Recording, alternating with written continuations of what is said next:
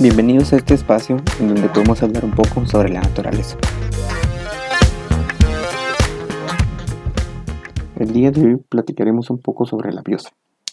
La biosfera o esfera de vida es el espacio terrestre, ¿verdad? El espacio de la Tierra en donde se puede desarrollar la vida.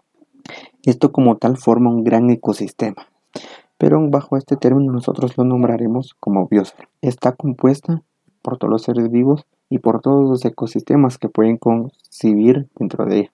En otros lugares tienden a llamarla geosfera. Y esto debido a que puede abarcar las siguientes esferas, la atmósfera, la litosfera y la hidrosfera, lo cual permite una buena integración entre sí.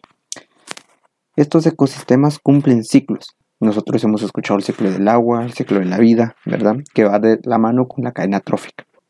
Dentro de estos ecosistemas nosotros podemos encontrar plantas y animales, el aire e incluso el propio suelo. Si nos damos cuenta, estos materiales son seres vivos. ¿Y por qué les digo seres vivos? Siempre posee una mínima cantidad de, vida.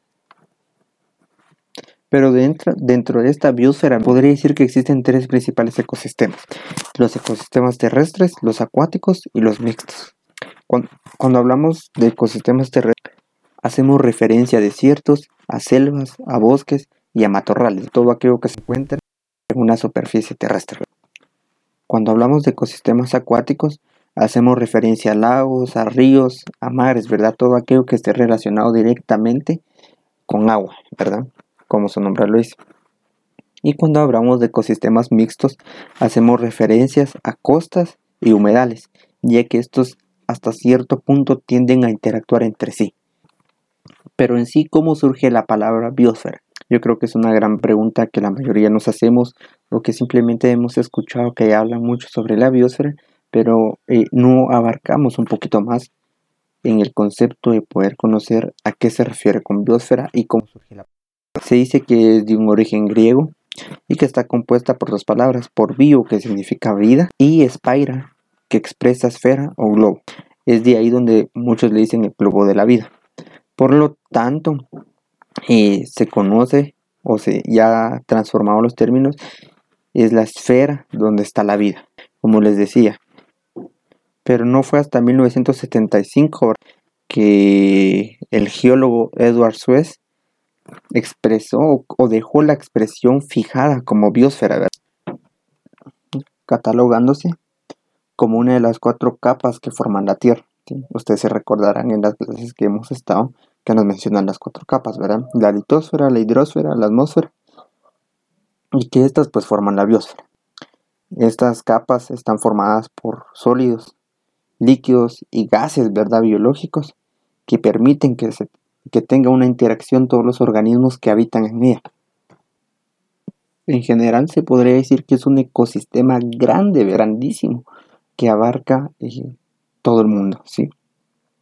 Este ecosistema eh, no puede, por su dimensión, no puede ser dañado o alterado, ¿verdad? Por otras funciones que no sean propias del, ecosistema, ¿sí? Por ejemplo, un desastre natural e incluso las actividades del propio ser humano, ¿sí? Y aquí habrá un poco de controversia si anteriormente acá decir de que no hay ninguna actividad que pueda que pueda dañar el ecosistema grande como tal, que no sean factores del mismo ecosistema. Y aquí es donde nosotros entramos como humanidad. ¿sí?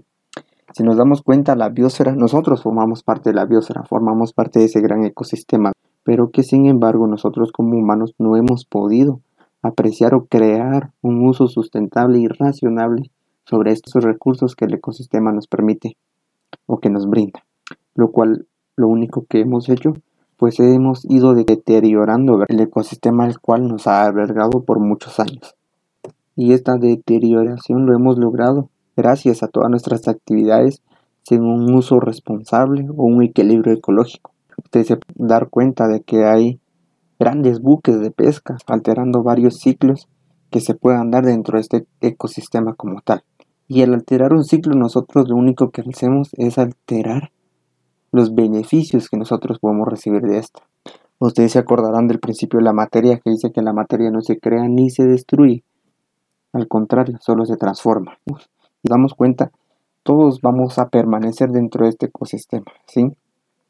Pero sin embargo nosotros con el uso irracional que hemos realizado, lo único que hemos hecho es alterar todos estos, estos ciclos, ¿verdad? Ahora eh, las plantas se mueren mucho más rápido, algunas son más resistentes, ¿verdad? Que al final lo que pasa es de que no tenemos un ciclo como tal establecido. de lo contrario, tenemos un ciclo que ya ni parece ciclo, que están con altos y con bajos, ¿verdad? Esto viene a afectar en su mayoría a todas las actividades que se puedan tener, ¿sí? Y me refiero a todas las actividades en el hecho de que nos afecta a nosotros como humanos y afecta a las plantas y a los animales. Es todo un efecto dominó el que se está dando y el que se va a dar. Debido a todos estos problemas, la UNESCO, que es la Organización de las Naciones Unidas para la Educación y las Ciencias y la Cultura, crea un término o una expresión, el cual es reservas de biosfera. Estas reservas de biosfera son zonas de ecosistemas terrestres, costeros o marinos, o una combinación de estos de los ecosistemas terrestres, mixtos y acuáticos, que sirven para impulsar una integración de las poblaciones y la naturaleza. ¿Qué quiere decir? Que nosotros en teoría tendríamos que aprender a producir y conservar y conservar produciendo. Es un término en el cual la agroforestería se ha basado y que creo que es una de las principales soluciones ante este ante esta problemática que se está dando. ¿Y es lo que pasa? La problemática actual en la que pasa la hidrosfera es de que principalmente nosotros como seres que formamos este gran ecosistema no nos damos cuenta del uso tan devastador que hemos hecho de los recursos. Aprovechado de, una, de un ecosistema que actualmente se ven problemas debido a las actividades en que nosotros como humanos hemos realizado dentro de este ecosistema no hemos podido tener un buen equilibrio entre recibir y dar, ni conservar ni producir.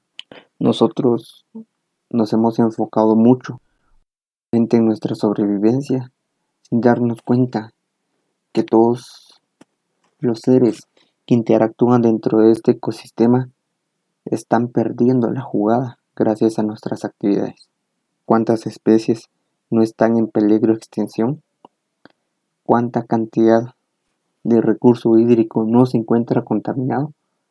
¿Cuánto suelo no se encuentra erosionado? ¿Y cuánto daño le estamos haciendo a nosotros a la única capa que nos sirve de protección ante los rayos UV? Me refiero a la capa de ozono. Últimamente nosotros como humanos hemos, nos hemos dedicado a destruir y no a construir acciones que nos permitan a nosotros generar una hidrosfera sostenible. Pero ustedes dirán, ¿y qué?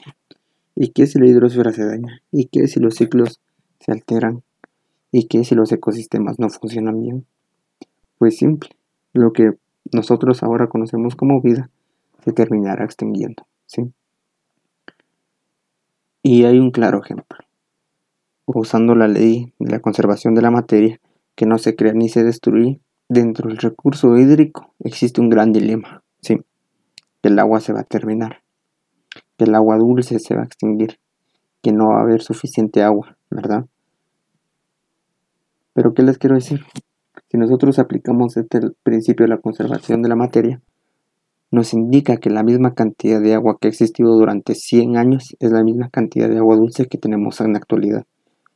Pero sin embargo nosotros como humanos hemos alterado todos estos ciclos, todos estos procesos. ¿Y qué pasa? Pues simple, ahora somos un mayor número de personas que existían en relación hace 100 años, ¿sí?